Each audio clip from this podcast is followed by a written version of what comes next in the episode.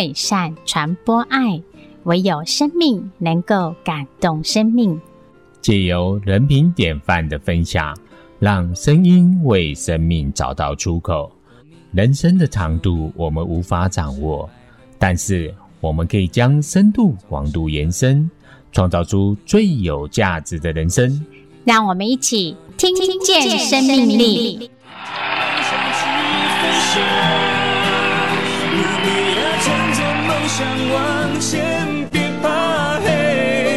各位听见生命力的听众朋友，大家好，我是徐启逢，我是陈幼珍，感谢听众朋友再次收听《听见生命力》。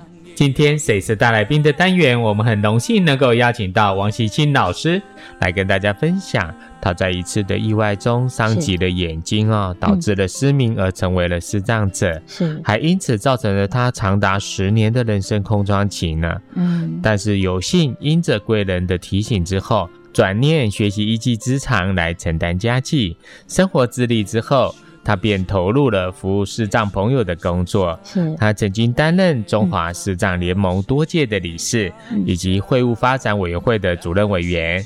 他之后就创立了视障生活品质福利促进会与安养福利协会。和乐活福利促进会是，并且他担任北市生障者就业政策咨询会的委员。嗯，徐新老师长期投入促进视障者的福利工作，无论是在成长和教育，或生活与休闲上，让视障者呢都能够获得适切的照顾。哇，太好了！是，而且他更致力推动视障老人的安养问题，以达到老吾老以及人之老的安乐社会。接下来我们就进行今天的单元，谁是大来宾？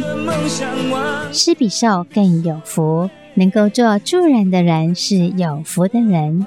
请听人品典范的故事，让我们来欢迎本周的大来宾。谁是大来宾？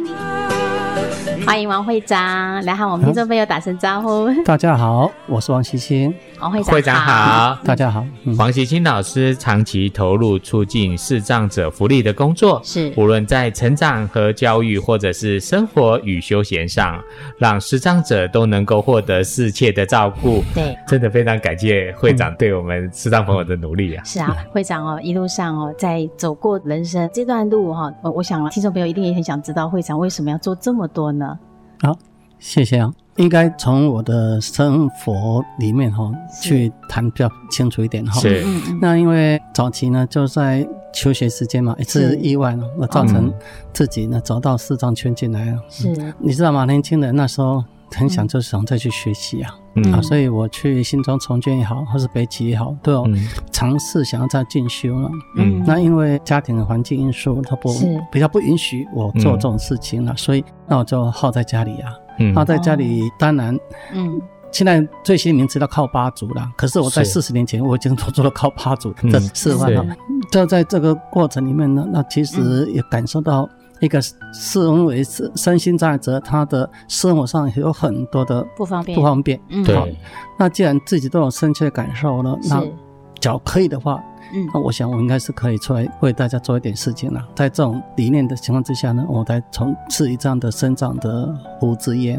哦，是，真的很感谢会长能够投入，嗯，来照顾我们视障的朋友。嗯，因为当时在四十年前，几乎没有对视障朋友有什么照顾的机构啊，是，应该比较少。对，嗯，而且一般的话都比较算是一种属于施舍型的一种的服务了。嗯，对我们来讲是没有被尊重的感觉。的。比如说。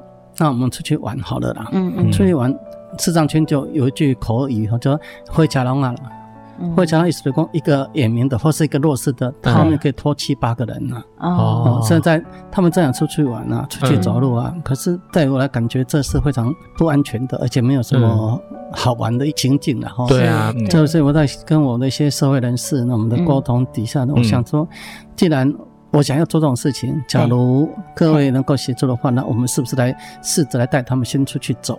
所以你刚才谈的生活品质福利促进会，它有前身哈，前身就是民八十年在林森北路开的时候，那我是一个践行会了，虽然它是适当资源中心，他说他是以践行为主，所以让他们出去走，好，带我们适当朋友出去走一走，嗯，对，后来到自己有一个会馆了，他才。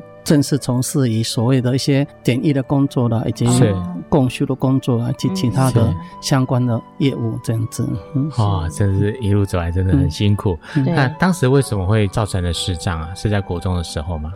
这个就是个意外嘛。那意外，我应该算起来，呃，是要参加联考最后一届的人了。是。联考是有竞争嘛，所以往往到了五六点的时候，还是留下要继续的 K 书啊，K 书啊。啊，当然那时候你想想，从早上读书多的时候，已经相当多疲累了。嗯，那想说好到操场走一走，跑一跑吧。那就在走的过程中，哎，不知道哪个方向跑了车，球把我撞倒了。哦，撞到。撞到以后呢，嗯，一开始也没有那么明确的感觉，说会变成视障了。那只是知道说眼睛看出去哦，部分区块有缺陷的感觉。缺陷的感觉哈。那后来去给医生看以后呢，他证明那是视网膜剥离了。是。那是。那也有点延误了，因为想还是可以看到路可以走嘛，所以不很 care 了。真的视力上相当影响，说那才找去给医生看嘛。是。医生看一下说，你除了视网膜剥离以外，你的网膜的茧度已经内敛内收了哈。内缩。所以。很难再把它补拉回来的。是那时候台湾的医疗还没那么的把握了，嗯、所以他们建议我说要等，因为日本医师有过来的时候，嗯，再给日本医师来做最后的检查看看，是看看以他们日本比较先进的医术能够挽回我的视力了。是结果等了就等了三四十天啊，那来看到最后，那医师也讲说像这样情况。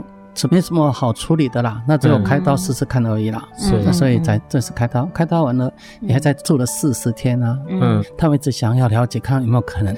嗯，会诊的时候，我因为那时候看起来有光的，还有一些感觉，然后那个主治医师呢，他说你视力哈，现在好好的保养，看以后啊，医术提升的时候的，那有没有机会再恢复视力？那是。这一点，我听下我就。我就很清楚了解，说我应该是没有机会了。啊，那时候坦白讲，年轻人呢，就是有点懊恼了，是跟一种无奈了。是，本来我应该假如好好的听人家讲，好好的保养的话，或许今年还有机会。那时候就是没有听话，嗯，我就特别做一些比较激烈的跳绳运动，然后这样做一些眼睛有损伤，对，完了那个更影响到视网膜的破损度了。哦，所以导致到后来呢，就是。嗯，完全的就视力就是没了。原本你还到新庄重建院去学习按摩这样，可是因为家里的关系，嗯，那你也变得说你也只能待在家中，嗯，在家中一待就是十年哎。其实，嗯，那算是一种自我封闭的了。哦，因为假如有亲戚朋友过来的话呢，我一定都躲起来了，避开。对，不想面对他们。对啊，甚至那时候有同学过来找我的话呢，我都就回他们一句话，就是对我出去我不在了，让他们不要再过来找我这样子。嗯，所以你也想想，一个年轻人，然后还可以有能力读书的人的那种心情是很呕的了。对。在那期间，我只能说说面对着一个空白的空间哈，然后躺在那里，让它时间很无情的慢慢去走过，这样来耗费我的生命力。这是这么多来说，而且那时候年轻呢，对呀，就在什么事情都是到了一个临界点以后呢，才有那贵人的出现呢，告诉我说，那为什么不想走出去？嗯，那为什么那时候不想走出去？因为根本没有人告诉我可以走出去啊。再的话。走出去不知道走到哪里去啊？对，当然就没有想要走出去啊。是，只是那个人给我一句话说：“你是不是怕出去就丢掉了？就是说走不回来了？”对啊。那我说：“当然这是原因之一啊，只是最重要是不知道走出去做什么用啊？”对啊，做什么？不想要走去哪里啊？他说：“告诉你走出去能够走回来再说好了。”嗯，是。那我就也好强嘛，就试着拿了一支手杖嘛，那是一般的登山的手杖哈，那就出去了。嗯。出去真的很紧张，也是很惶恐的。嗯，因为不晓得前面是什么状况。对对，我那时候是一七多嘛，我一七多拿个三尺的登山手杖，哎，你可以想想，那长一点。太短了，手杖太短了。哦，对对对。嗯，我现在拿到一百二十公分的，因为一个手杖的延伸点哦，就是我们安全点呐。是，你手杖因为延伸出去长一点的话，对我们的提早防护保护的时间是拉长的啦。是，不然你太短了，马上碰到就马上撞到了。对啊，对。嗯，所以那时候我也是冒着真的有点说好吧，那出去找一万那就算了好了，因为人活着没什么意义啊。嗯，尤其后来我在走在马路上的时候呢，那大车在我旁边一直呼啸呼啸而过的时候呢，我的感觉说也可以啊，把我撞上去我也无妨啊，因为没有什么大不了。所以你想那时候心情是蛮低潮的，蛮黑暗的。的确，对，真的不容易。那黄会长，你鼓励一下，如果我们听众朋友。他有刚受伤造成的失伤的朋友，那是不是有一些可以来给他一些经验，告诉他们？我是期待说，不要轻言放弃了，是。什么事情都不要说我不可能，我不会，我不要。对，因为其实障碍不是在环境，嗯，障碍不是环境的问题了，是，而是你自己心态的问题。哦，心理产生的障碍，你心态一旦画地自限了，自己都说不可以的，告诉你再怎么可能，你都觉得没有什么用。是、嗯，所以我是期待说，生活绝对是有它美好的一面啊。没错，那看你要用什么心去把它雕画出来了，刻画出来哈。假如你一想一直要在黑暗里面过日子的话，当然谁。菩萨救不了你了，没错，自己要打开心门。那你能只要愿意走出来的话，其实美好的生活就在你当下，就这么多简单了。要给自己一个机会嘛，对，试着走出来。对，就是要走出去。我觉得当时在六十一年的时候，你要去学习重建我们的这个生活技能的部分。如果我们一开始就投入专业的这些领域来辅导我们，就像王会长现在，你在辅导很多的我们视障朋友，是不是很大的帮助？对。其实我们要再推的是一个零盲的服务了，是，这零是接近了盲的这个服务，其实，嗯，这个区块很多人想要做，不过都有点困难度了。是，困难度是说在医院他不完全配合了。哦，原来这样。其实，只要医生呢，他判断他的病人的话，他他几乎快应该是会接近盲的这种事实，可能的时候，其实他自信就要释放出来了。哦，通报我们这个各协会，然后就及时介入，能够在还没有完全忙以前，是。对，就能了解到一些现象的话了。对，这样的话，在他进入忙的时候，心理上就比较踏实一点。没错，才不会这么恐慌嘛。对，不然的话，一下子真的是心理嗯，不要说因为病人会拒绝，然后这样就这个计划就打住了，这样不是做事情的原则啊。对，我是一直在期待说，是要医界他们能够配合哈。然后把这个灵盲的讯息能够事先释放出来，让一些快要在接受盲人的事实情况之视障的事实的情况之下呢，能够有最好是要心理的准备了。对对，因为我们看过很多重度失明的嘛，他假如之前的一些自信比较丰富一点的话，其实他在盲了以后，他要走出来就比较快一点了。哦，有关系啊。对，那有的就是为什么没办法走出来，就是没有资讯，再就是因为。个人心态问题导致延误到他走出家庭的啊这么一个是 timing 的这种时间了。对呀，所以初期视障的接近视障或者说未全盲的朋友，是最好像我们王会长这样，就能够有一些资讯的通报。那我们及时的视障的协会的介入，然后可以进而慢慢的透过我们的经验跟大家做一个分享啊，还有跟他们的家属们做一些分享。我觉得这个很重要，家属的一些支持和鼓励他。对。其实我们有茶会哈，就是真的提供这种功能。对，有些自爱自怜的视障者哈，认为说他一个忙了以后，好像整个生活都被扭曲掉了，都都被区化去，按照接着自己很自卑感就对了。可是等到看到有更多的视障者在他旁边走来走去，谈话那么自然的话，他们觉得很差，还说啊，盲人还是可以这么生活。对，而且很多开心的事情可以做。对啊，所以他们的这样的话就改变他们对视障的恐惧。嗯，对对对对，他恐惧，自然他的心态能够恢复过来的时候，其实他慢慢更容易接受，所以往后的视障生活的辅导。是是。是，嗯，那个时候我们王会长也去学习的一技之长，说，并且能够担起家计。嗯，后来就是父亲过世了嘛，哈，嗯，那也是对你有很大的影响，这样，嗯，那你也是一肩承担啊，还有一个老母亲嘛，哈，嗯，对，这个过程是怎样？这是这样子的，嗯。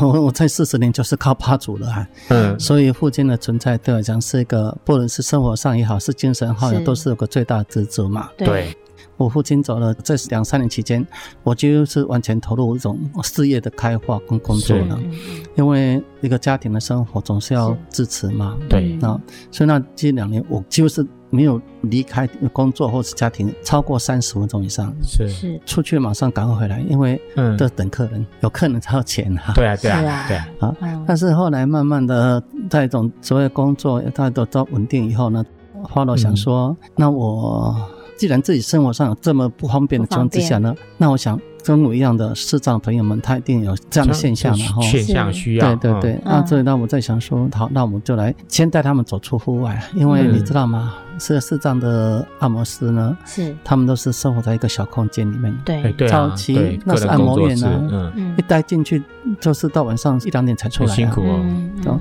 那我在想说，先带他们出来，所以我那时候在。所以社会人士协助下，我们做的是践行，就是每个月出去走一次这样。带大家出来走一走，对对，很好。嗯，对，嗯，呼吸一下新鲜的空气啊，不一样的空气。感谢听众朋友的收听，休息一下，听个音乐，再进行下半段的单元。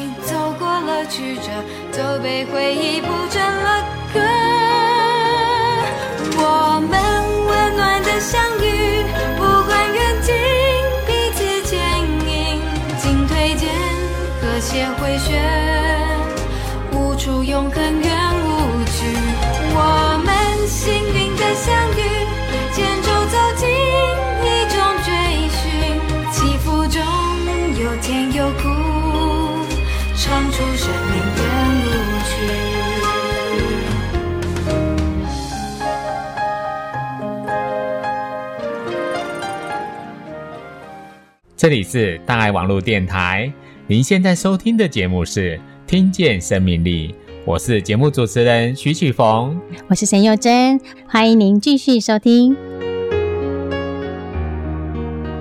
这样慢慢的，更多的市场朋友做了接触以后，才慢慢更了解到他们的生活上有一些需求，对，还有一些需求需要我们大家去共同协助他的，是。是，才再往后有利用一个会馆以后呢，那才正式从事于更落实了这些做视障者的一个置业的工作，是，嗯，好像都是一步一步来哈，对，先从事我们一个一技之长的有一个工作之后，也将生活改善。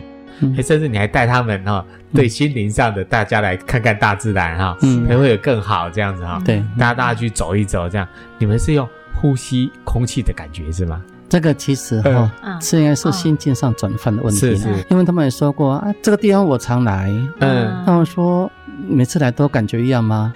他说是不是一样啊？不过出来的话心情就好了。哎，所以那就就让不感觉就不一样了。对，嗯。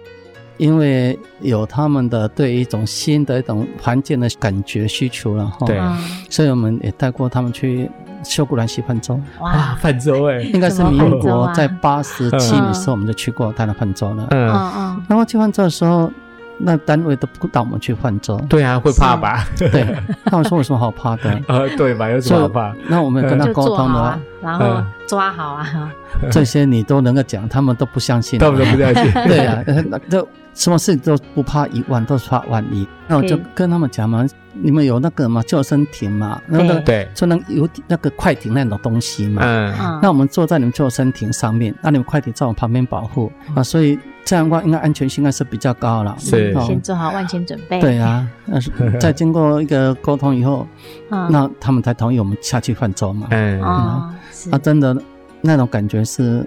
没有下去泛舟人是没有办法感觉的啦。嗯，对啊，是，所以那时候是八十八年的时候是视障首度在这个秀姑峦溪泛舟哦。对，所以你看我成立协会的名字哈，第一个是生活品质。嗯，对，我是希望要生活能够比较好一点的品质的话呢，第一就是要工作。对，你有工作有钱，你才要谈到品质啦。对，你没工作没钱的话，那生活就没有品质可言了。没错，所以我所期待是说，能够在就业方面协助他们，让他们。能够赚到一点钱，是。有钱，生活就有尊严了。有尊严就是有品质了。说的好，对，那不然的话你就不用谈了，都息息相关的。对，嗯，当然嘛，我就攀爬那个司马库斯哈，在那个时候坦白讲，司马库斯没有现在这么安全，那时候危险性更高。刚开始的时候，那更高。嗯，我们从早上七点半开始去走，走回来是最晚一个，是我五点三十多分才回到他部落。啊。那么一般的话呢，正常人他三个小时了，哦，所以他们差不多下来中午还可吃的午餐再走这样子。是，那为什么会拖那么晚？很简单，它那有有一个风吹石坡啊，嗯，就是那个墙壁你靠下去的话，哦，石头就吹掉了，所以你没办法很用力去攀，手不能太大力扶着。对，在你的脚差不多这样，差一尺多一点的这么的距离，那有好危险哦，下面是断崖的。对啊，听着好可怕。而且那又不是柏油路嘞，那还是。完全的树根啊，一些小心翼翼的走，嗯，比较笨的是我，我是用爬的，都爬过去啊，因为不过能过去就是厉害了。对呀，那我们有一个朋友啊，他有稍微滑一下，刚好有一些树把它遮住，不然的话，他真的掉下去了。哎呦，所以那危险性是很高的，非常高啊。嗯，再来的话，整个那都是属于原始林的区块了，那个。一路走出来的话，坦白讲不是很轻松的。对对。不过你们真的是也真的这个挑战哦，这个。像会长讲的啊，虽然流着泪流着汗，还是一直在走啊。是啊。所以那趟走回来到一直那次有趣啊。嗯。所以大家呢，对于一种像这样的一个协会的给我们的肯定度就更高了。希望我们真的在为他们在想一些东西，然后。对对对对对。所以在八十三年的时候，会长你还。办了这个身心灵的共修会，嗯，很多就是包含了你心灵的层面，你都要把它顾好。哎，这一点其实呢，大家哈，物质是没办法满足的。对，你一直提供生活的物质的话呢，可能会造成更不满足的。对，嗯，那唯一能够觉得满足呢，那就是身心灵的安定。对。那身心你能安定的情况之下呢，你就比较能够满足现况。是。那只要生活条件再好一点的话，那其实那生活就非常的开心，而且有自信。是。嗯。那我们这才想到说，开从事身心灵着手啊，来到一些我们的市场朋友们呢，有比较对自己的内敛的内心的一种的稳定哈，能够提供最好的学习的环境空间。是。而且像我们一般人读佛经嘛哈，嗯。哎会长，来。开发了这个制作叫做点字佛经呢，是制作那个视障点 字佛经免费赠送。因为那时候很多人想要学佛啊，嗯，可是佛经是没有单位要做的啊。对啊，因为台湾图书馆他有提供想要帮忙要制作啊，太好了。不过他们被上级有 K 了一下，就说你做佛经，那圣经要不要做？嗯，那回教的可兰经要不要做？真是的。那说一些那这种宗教都不要做。嗯。那只要做的话，那真的他们就没机会了。嗯。那因此在他们做第一步了，做两部书以后呢，嗯，他们就挡住了。所以他是希望我自己能够有猎鹰机器，然后自己来做佛经的这种的工作。哦，自己来猎鹰，自己来做。所以那我们才由我自己承接过来，做一般的这佛教的经典了。嗯。在几年下来的话呢，几乎市面上你们看到一些佛经，我们那边都有点字的书籍，让他们能免费索取啊，好好，让他们可以有更多的一个机会来接触佛法哈。对，嗯，在身心灵上面呢，也会有得到一些哈共修的这样的机会。嗯，对啊，会长在想帮助视障朋友的一些方式哈，是。真的都是一个非常全面的，并且当然是以自己的经验哈，看我们视障朋友最需要什么，就投入在这个方面，是。改善的生活，从以给他们工作，所以有多元就业的一个提供，这样。是。那有了工作之后，哎，带他们出去走一走，嗯，好，让他们来接触大自然，嗯，真的是非常的棒哈。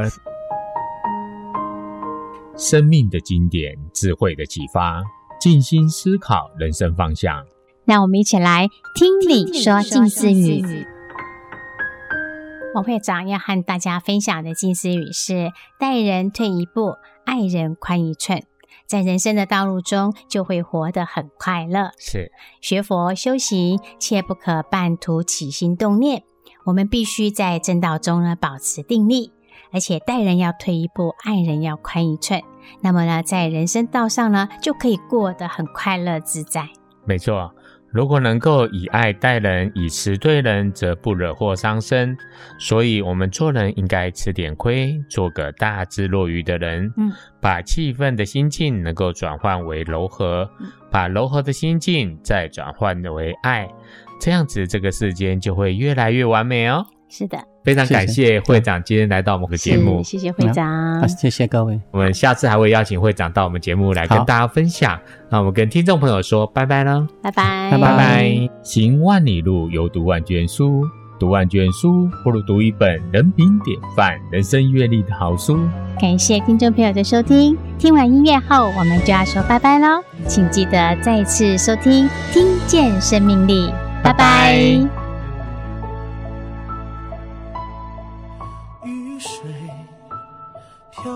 在河川，河水奔流向海洋，海水升华上云端，又化成雨水还给了土壤。